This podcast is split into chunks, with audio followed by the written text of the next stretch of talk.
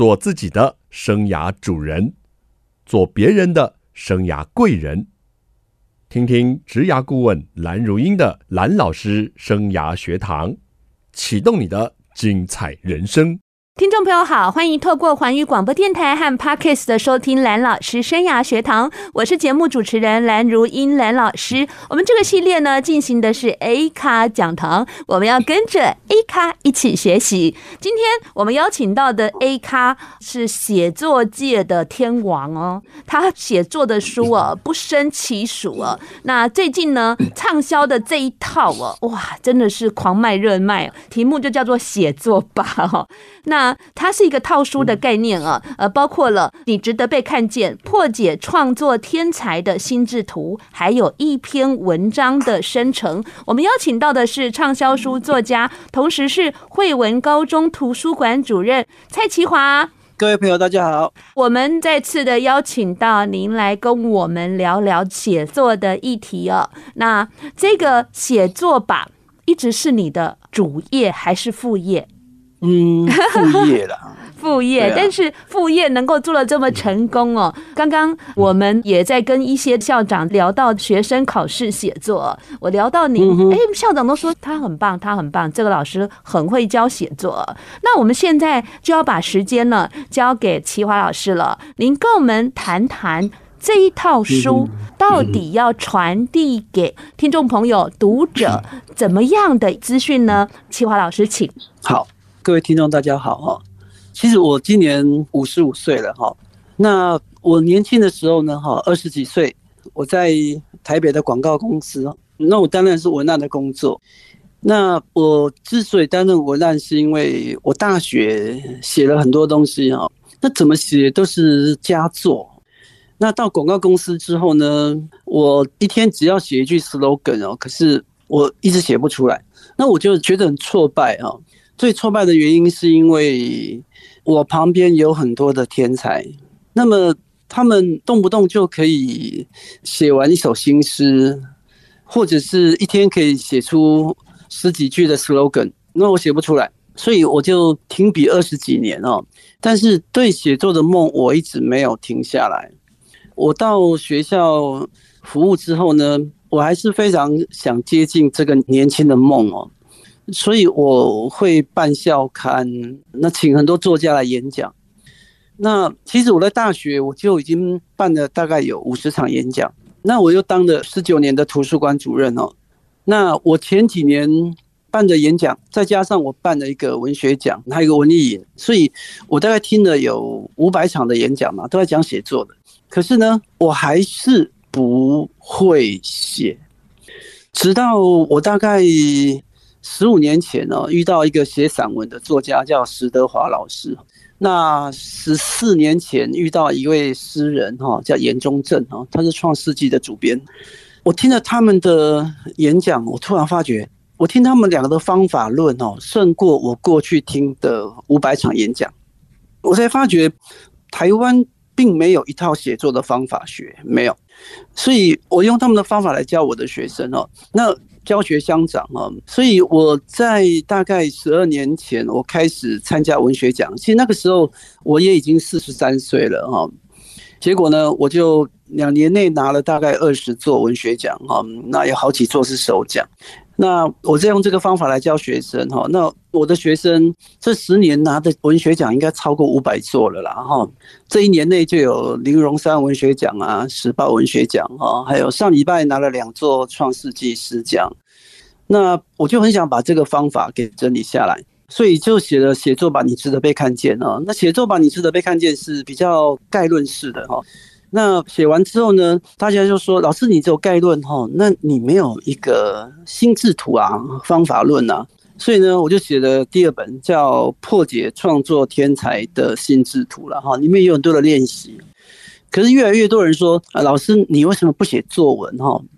所以我就把作文的方法哈写在第三本。那第三本。它有分三部分，第一部分是怎么写联考作文，那第二部分呢是文学的诗、散文、小说一些现代文学的写作法，那第三个部分呢是文学的应用，例如说文案啊，或者是歌词啊，行销啊这些应用。那我之所以会写这些书，是因为前几年我开始辅导学生去写联考作文。我随便举个例子，例如说，去年我们学校一个数学老师用我这个方法，就那个会考作文，他教了十几年学生的五级分都是五个，哈，就他用那个方法，就去年会考就有十五个五级分以上，还有一个满级分，哈，所以我认为作文是一个最简单的东西啊。那再来就是。我也用这个方法去写歌哈，那很幸运就是参加总统府教育奖的歌曲比赛，然后得了全国的首奖哈。总之，我现在用自己这套方法，我现在写诗写文案已经不用灵感了，然后这个比较不好意思，就是太骄傲了。我一天可以写出一百句的 slogan，我觉得是没有问题的，因为我认为这个方法是有用的啦。谢谢蔡淇华老师跟我们说了写作吧啊，其实有三部曲，我觉得好像那个魔戒三部曲的感觉。写作吧，你值得被看见了，是概论式的，比较属于观念的启发，对不对？对，它比较简单。后来变成破解吧，创作天才的心智图，比较属于方法论，而且有一些练习题。对，没错，没错。嗯，后来呢，第三部曲呢，就是一篇文章的生成，比较在讲授作文的方法，对不对？对，应该说第一本是观念，那第二本是模具啊，嗯哼，那第三本是模篇。那模篇就是跟大家说，从联考作文的美学一直到。现代文学一直到职场应用，它的美学是一致的哈，主要是告诉大家这个。是，那至于说呢，啊、呃，这些精彩的内容呢，我们休息一下，再来好好的跟蔡淇华老师请教。休息一下，马上回来。欢迎听众朋友再回到蓝老师生涯学堂。刚刚呢，我们蔡淇华老师他说啊，他觉得好难写东西哦，他觉得说怎么都写不出来，所以封笔很久，对不对？一开始二十几年啊，对啊，疯疯了就这个疯了，对啊，嗯，所以呢，你看哦，畅销作家以前也是有这个痛苦熬过来的呀。所以，如果你现在对于写作感觉到很痛苦，千万不要放弃啊！你可能二十年后你就神来之笔了啊。但是他刚刚也很霸气的说，作文是。最最最简单的东西了，老师，刚刚你有没有说过这句话？嗯哼，是啊，我觉得所有的作文都是泄题作文啊。真的，你这样说到好多人的痛点啦。联考作文，它是只要你有基本的美学啊，还有为什么学生作文写不好嘛？对呀、啊，你看我们从小学三年级一直写到高中三年级哦，但是呢。经历了两个大考、会考、学测，那表现出来学生的学习成绩真的不怎么理想耶。这是一个系统的灾难呢、啊。它有五个不嘛，是，就是不阅读嘛，是不生活嘛，嗯哼，不思考嘛，是不发表，以及不学习啊。我先讲不学习开始啊，好的，就是说。学校的作文不是就给你一个题目吗？那写完之后，老师改完错字，再给你几个评语，不是作文就结束了吗？也就是说，他们从来就没有学到对的东西嘛。嗯，例如说写作跟艺术，哈，是，它都是要用 B 来讲 A 啦，哈。嗯哼，艺术这个是叫 ART art 啊。对。那么有一个字叫人造的，人造的叫 artificial 嘛，哈，叫做 AI 人工智慧，就 artificial intelligence 是。也就是说的艺术，就是你不能用 A 讲 A，你要用 B 来讲 A 啊。嗯，例如说阿嬷死了，嗯，那一般同学可能就会写啊，阿嬷死了，我很难过，我想你，那就用 A 写 A 嘛，那你就不用学写作了嘛。所以从阿嬷的身上去找他的一个东西去发表，嗯，啊，那个 B，而这个是有一个美学的，也就是有戏才有戏的，有细节哈才有戏剧张力的。嗯哼。所以你就想，阿嬷最常用什么？你说阿嬷最常用雪花雪花膏好了，是，那你就必须用这个雪花膏去发散跟收敛了。嗯哼，所以你就从雪花膏啊打开，啊，它是 narrow down 越来越细，那里面有一个，对，里面有一个凹痕，那个凹痕是阿嬷用她生命的温度压出来的。是，仔细一看还有她的指纹哦，所以你从那个手指指纹呢，想到那个手指曾经牵过你。所以从那个手就可以开始讲你们之间手牵手的故事。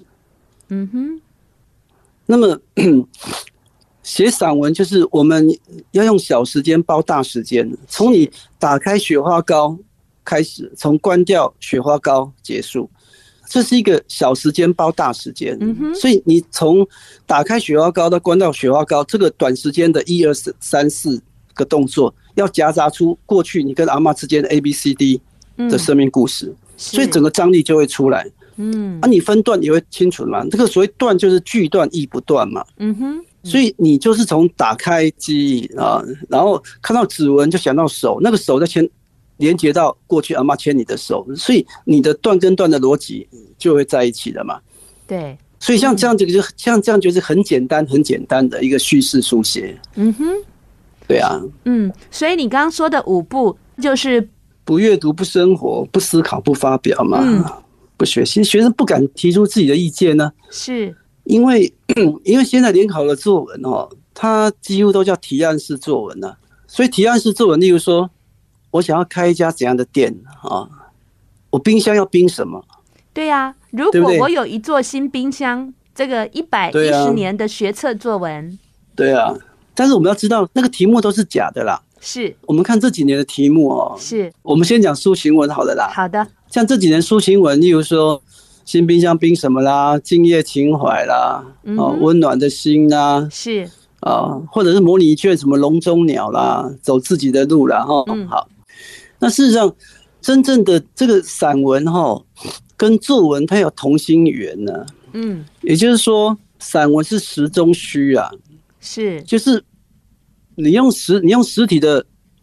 冰箱、静夜啦，或者笼子啊、鸟啦、鹿啦，哈，去讲一个虚的价值啊，是，也就是说，冰箱冰什么不重要，对，这些题目都是幌子啊，真正要讲的是那个虚的那个价值啊，实中虚嘛，对。啊，虚的价值嘛，写文章的主题就是价值嘛，价值可能就是和解嘛，可能就是勇敢，可能就是独立嘛，嗯哼，所以。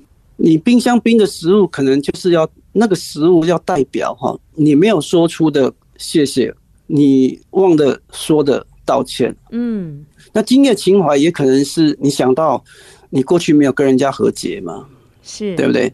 那如果笼子跟鹿，可能就是你想寻找独立嘛，是。所以联考就是你要在第二段，就是 body 的部分，你必须。要讲一个故事嘛，要讲个例子嘛。是。那抒情文跟论述文最重要的都是第二段呢。是。第二段就是所谓的 supporting material，它支撑系统。那抒情文最重要的就是我们叫以景抒情，以物抒情。那联考作文是以故事抒情嘛。嗯所以你要背一个故事进去啊。那背什么故事？价值是比较出来的。也就是说，为什么要比较？因为你遇到生命的冲突啊。是，所以你必须带一个冲突，冲突代表是遗憾，也就是说，幸福不是故事，不幸才是故事。嗯哼，所以你每个考生都必须带三到四个你自己在遗憾中产生冲突的故事。那么在这个冲突里面呢，你必须去选择，选择就是哲学，选择之后就是有价值啊。那这个价值就是主题嘛。嗯哼，所以今夜情怀，你要想出你的冲突啊，那你决定要说对不起，或者是温暖的心，温暖的心就是你必须要恶中见其善。嗯哼，那在冲突中寻找一个和解。嗯哼，啊，那笼中鸟自己的路，当然就是我要怎么去独立。呀，所以还是一句话，就是一些学生他。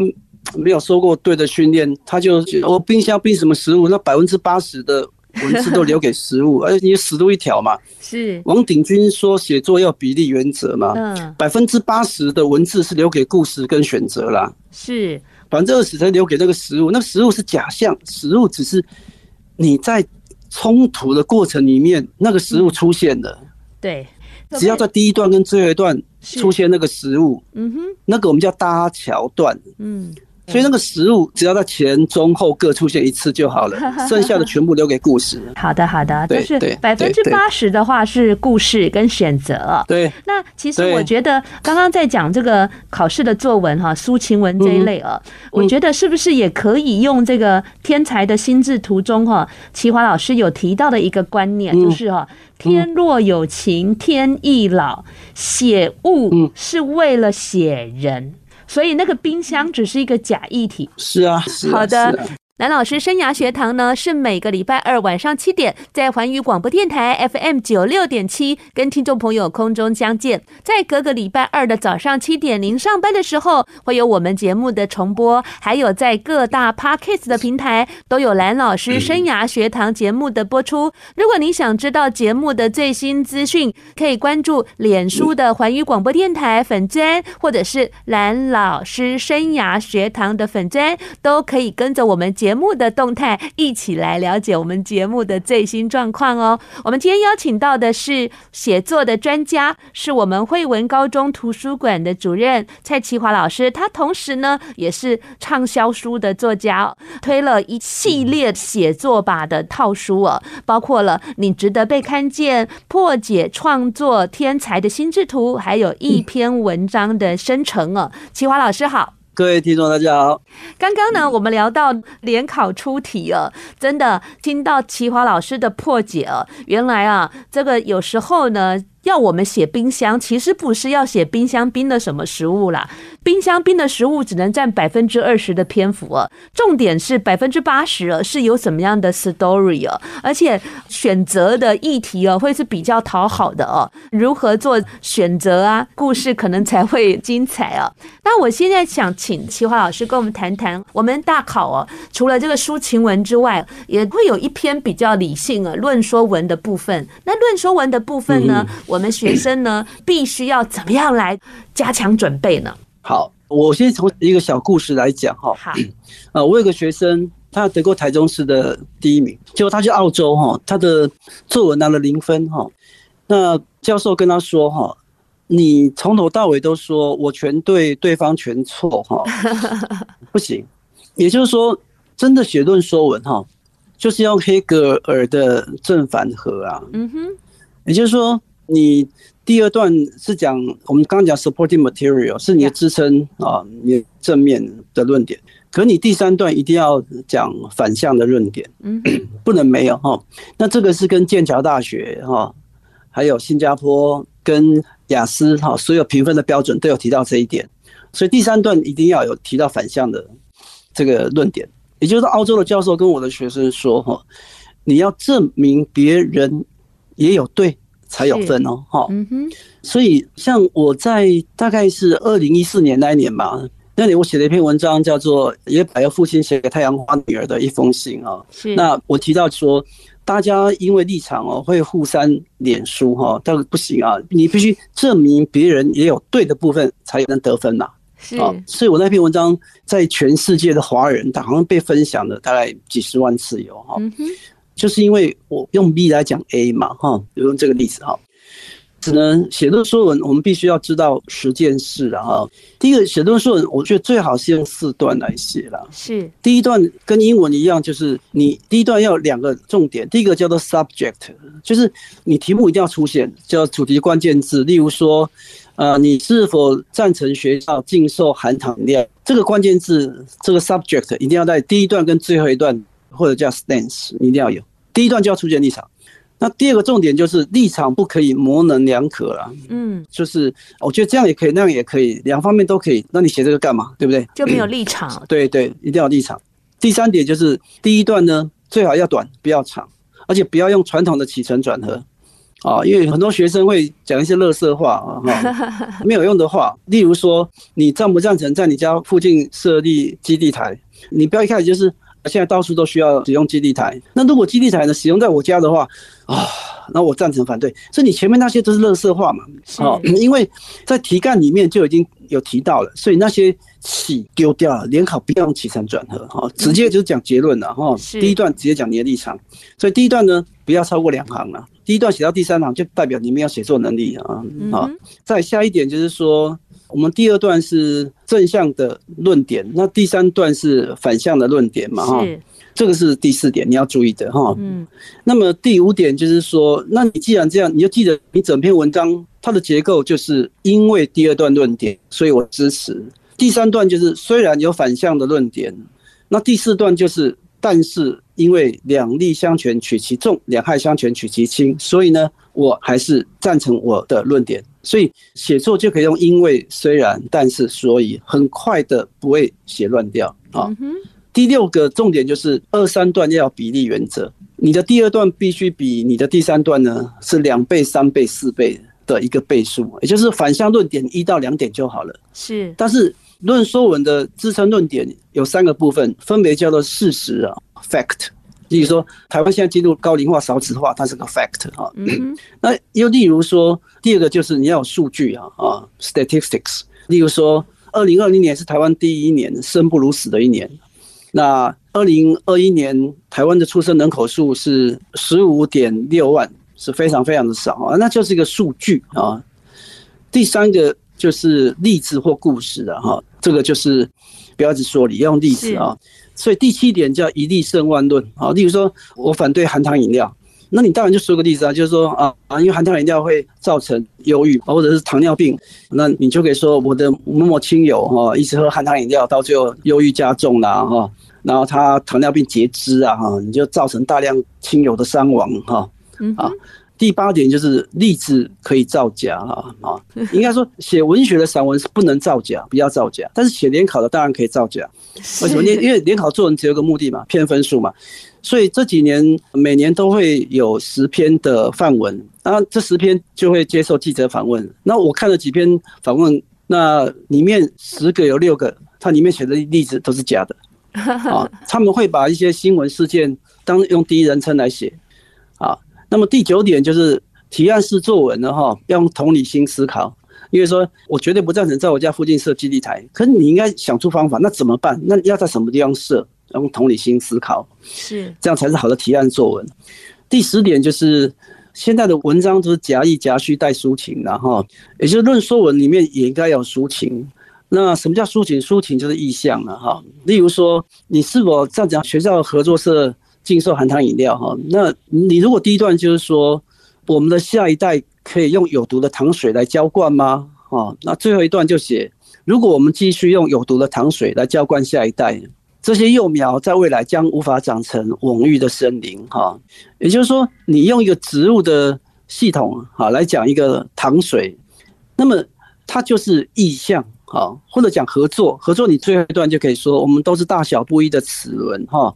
必须彼此咬合，才能够转动这个世界。所以，如果论说文最后一段，你用意象、用胶水、用齿轮。我们称这个叫抒情结尾留余韵，这个还会加分。这就是十点要注意的写法啊。以上，谢谢齐华老师跟我们说，写好这个，尤其是学测国学的论说文，一定要知道的十件事哦。当然，他的书上哦，更是巨细靡遗哦，而且甚至还有列表，还有一些很好的案例哦。如果有需要的学生啦，或者是家长啊，也可以鼓励孩子哦，仔细的阅读一下。欢迎听众朋友再回到蓝老师生涯学堂写作，从国小三年级写到高中三年级，不晓得大家有没有记得这一段苦涩的日子？但是呢，写作确实可以让我们沉淀一下我们的想法、我们的思绪，甚至可以达到哦我们跟别人交流、跟分享的一些目的哦。所以呢，写作呢。不要管说要不要考试啦，我个人觉得写作是一个现代人非常必备的一个能力。就像蔡奇华老师所说的，他呢曾经经历过二十年左右的封笔啊，因为实在觉得好难写，或是写的没有别人好。但是后来他又致力在这方面的学习哦，那现在成为一个写作的专家、一个达人、一个大师呢。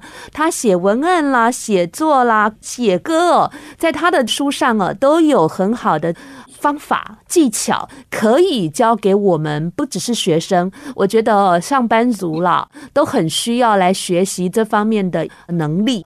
老师，您刚跟我们提到，我们主要是想要协助孩子在面对这些呃考试的作文哦，如何能够更顺利达到好的分数，而且这些的方法也协助过很多的学生哦，在会考啊，真的很明显的进步，而且得到很好的分数。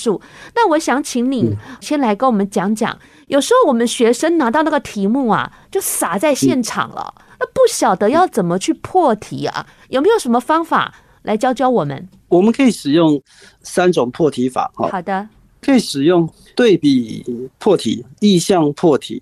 还有叫翻转破题，那例如说联考考过温暖的心嘛，哈，是。那温暖的对比就是冰冷，所以你第一段就可以说，我曾经对某个人有冰冷的心，哈。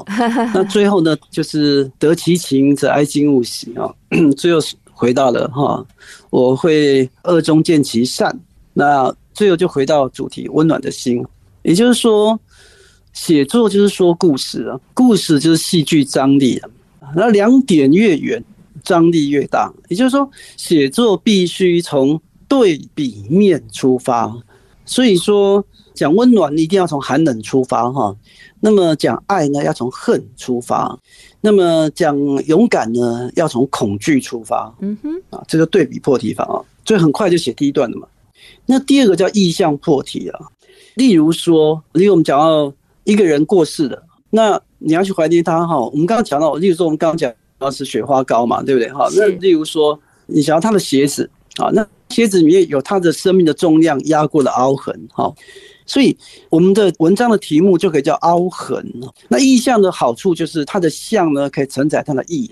那什么是文学？文学就是一个字有两个字的意思，所以那凹痕既是鞋子里面无法反弹的凹痕。也是你心中无法反弹的凹痕，好，所以好的文章几乎都是用意象来命题。那这个意象当然就我刚刚所讲的啊，越细越好。所以像我担任过一个宗教文学奖的评审哦，那我看题目就知道他会不会写了。例如说，我跟妈祖绕境，妈祖是我娘哈，一炷新香还有香落。那我们可以感觉到，它整个是从一个远景的镜头，一直到中景，到最后进入特写。那一炷新香已经是很厉害喽，到最后那一炷香的更上面的香落下来。那么这个香落代表两个意思，是那个香落下来，也代表是妈祖的恩泽，它落在我的身上。所以意象呢，就三个字叫有意思啊，所以叫意象破题啊，越细越好啊。第三个叫翻转破题法，就是我们要另创新意啊。翻转就是一种反惯性啊，那反惯性会产生陌生哈，那陌生是美感的来源嘛，熟悉是美感的杀手。所以，例如有一年的这个研究题叫做低头族哈，那我们一般都认为说学生在低头，那有没有可能学生写说，我每次吃饭都是爸爸妈妈在低头，不跟我聊天？那事实上，你低头族，你又整个翻转所有人的观点，那么你也可以用对比跟意向来写嘛。你有对比就是说。我们与人交际的时候，不再低头，才能够让交流抬头，哇，让尊严抬头，嗯，让爱抬头。因为我刚刚讲过，是所有的文章都是实中虚，嗯，真正那个虚，所有的尊重、爱，它才是重点。当你懂得这三个破题法的时候，你就可以很快速的去写出第一段跟最后一段的名言佳句。所以名言佳句就一定要短，一定要虚实交柔。哇，太棒了！虚实交融哈，尤其是刚刚讲那个对比法，我就觉得很棒哎。那个什么低头族啊，对不对？我们有时候写一下爸爸妈妈嘛，不一定要写我们自己。还有，不要低头。就轮到爱抬头，嗯，真的好棒哦！怎么在这个老师您口中哦，信手拈来哦，出口就可以成章哦？这应该是段数很高的境界了哈。我想哈，我们的孩子哦，听到这样可能只能敬仰老师了。不过其实呢，细细的去读老师的文章里头哦，我相信哦，一定会有很多的进展哦，跟收获。像我读到老师有特别提醒大家，联考的考题。都是爱，都是我对他人的责任。这个呢，在一篇文章的生成里面提到，我就觉得我很认同哎、欸。讲白了哈，文如其人呐、啊，是，也就是说，你对别人没有爱哈，嗯哼，你就不会产生对这个世界的好奇啊，是，那你就不会有材料啊。对，而且老师还有一个技巧，我也觉得马上就可以应用了，就是哈，老师有说，文章从哪里开始，就从哪里结束，嗯、这种首尾呼应法。就觉得说很完美，这也是我觉得我们从今开始，我们在写作的时候，我们可以稍微练习一下，稍微注意一下一个文章的这种呼应啊，就感觉上就是说有头有尾。这应该是一个很棒的技巧，而且我觉得也是一个很可以去练习的地方。对，没有错。那不管是国文写作哦，有分成知性题或者是感性题哦，在这个命题上，我觉得都离不开我们所谓的这个人生呐。所以我蛮认同老师刚一开始在节目中所说的哦，就是五步。我想跟大家再重新拿出来提醒大家加一下哦，我们非常需要学习，所以如果您错过了这个前半段的节目，您可以回听这一集的节目哦。学习真的很必要，甚至买一套书来学习，还有阅读啊，阅读我们才会有 input，还有好好过你的生活吧。那再来可以思考一下，这样的一个话，你想到什么样的灵感了？还有试着发表一下，可以在你的 IG 从写写短文开始啊，或者是说你也可以做一下学测的这些考古题啊，拿来写作一下。没有错，第三本书可以看一下了。真的哈，今天非常谢谢齐华老师啊，来接受我们的采访哦，带来我们就是写作啊，如何抢救一下我们孩子的写作能力啊。谢谢您的收听，那我们下个礼拜同一时间，蓝老师生涯学堂，我们空中再见，拜拜。